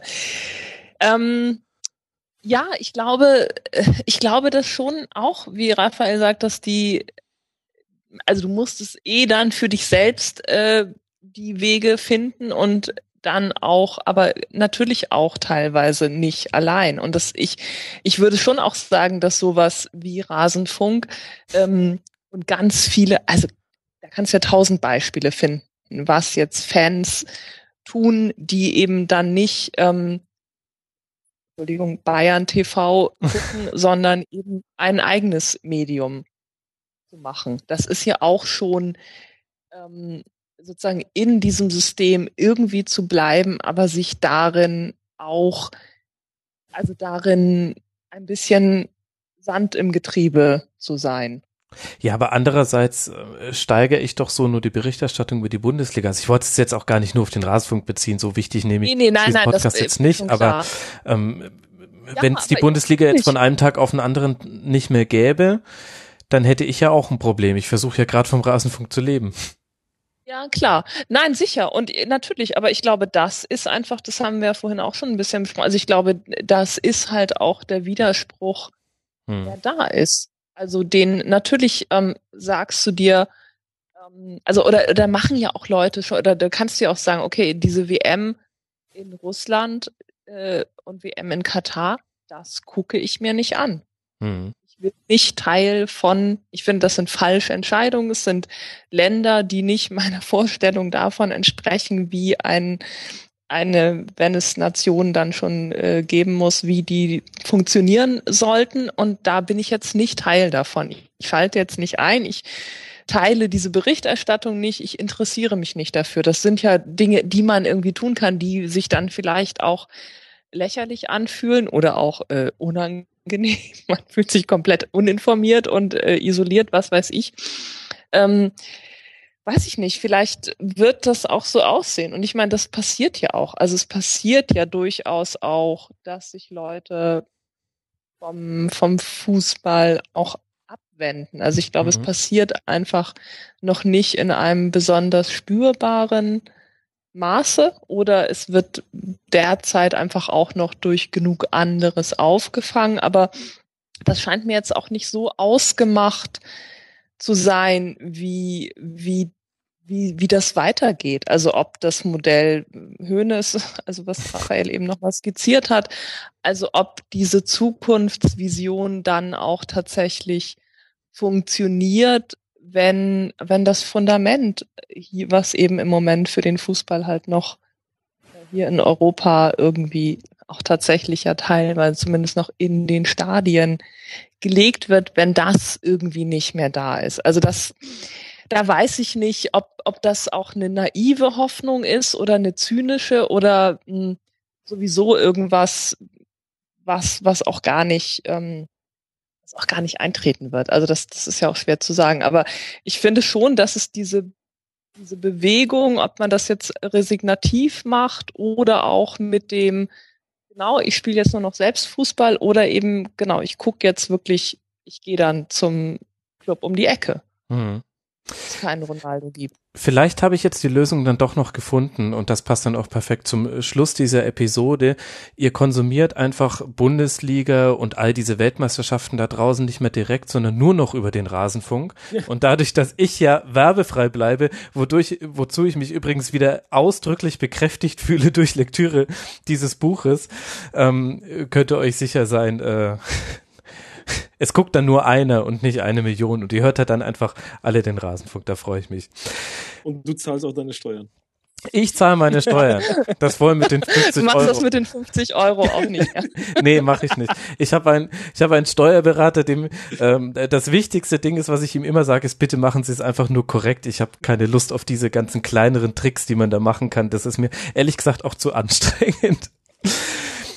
Football Leagues heißt das Buch von Raphael Buschmann und Michael Wulzinger, ist erschienen im Random House Verlag. Ihr solltet es alles lesen. Ich danke ganz, ganz herzlich zum einen Raphael Buschi, Buschmann bei Twitter, at Raffanelli, Autor vom Spiegel. Raphael, vielen Dank, dass du dir Zeit genommen hast. Vielen Dank, hat mir sehr viel Spaß gemacht. Äh, euch alles Gute und bis bald. Ja, danke. Außerdem vielen herzlichen Dank an Nicole Selmer, stellvertretende Chefredakteurin vom Fußballmagazin Ballesterer bei Twitter at nick-hh. Vielen Dank, Nicole. So, vielen Dank. Und euch, liebe Hörer, vielen Dank fürs Zuhören. Ähm, kauft euch das Buch Football Leagues, lest, es geht um äh, Dietmar Hopp, Dinamo Zagreb, Twente Enschede, Mino Raiola, Halilovic, Gacinovic, ganz viele Themen, die wir jetzt gar nicht ansprechen konnten, auch noch einige kritische Themen gegenüber den Machern von Football Leagues. Das alles sollte nur ein kleiner Einblick sein. Und ich glaube auch, es war nicht das letzte Tribünengespräch zum Thema. In diesem Sinne, werdet Rasenfunk-Supporter und bis bald. Macht's gut. Ciao. Tschüss. Das war das Rasenfunk-Tribünengespräch. Wir gehen nun zurück in die angeschlossenen Funkhäuser.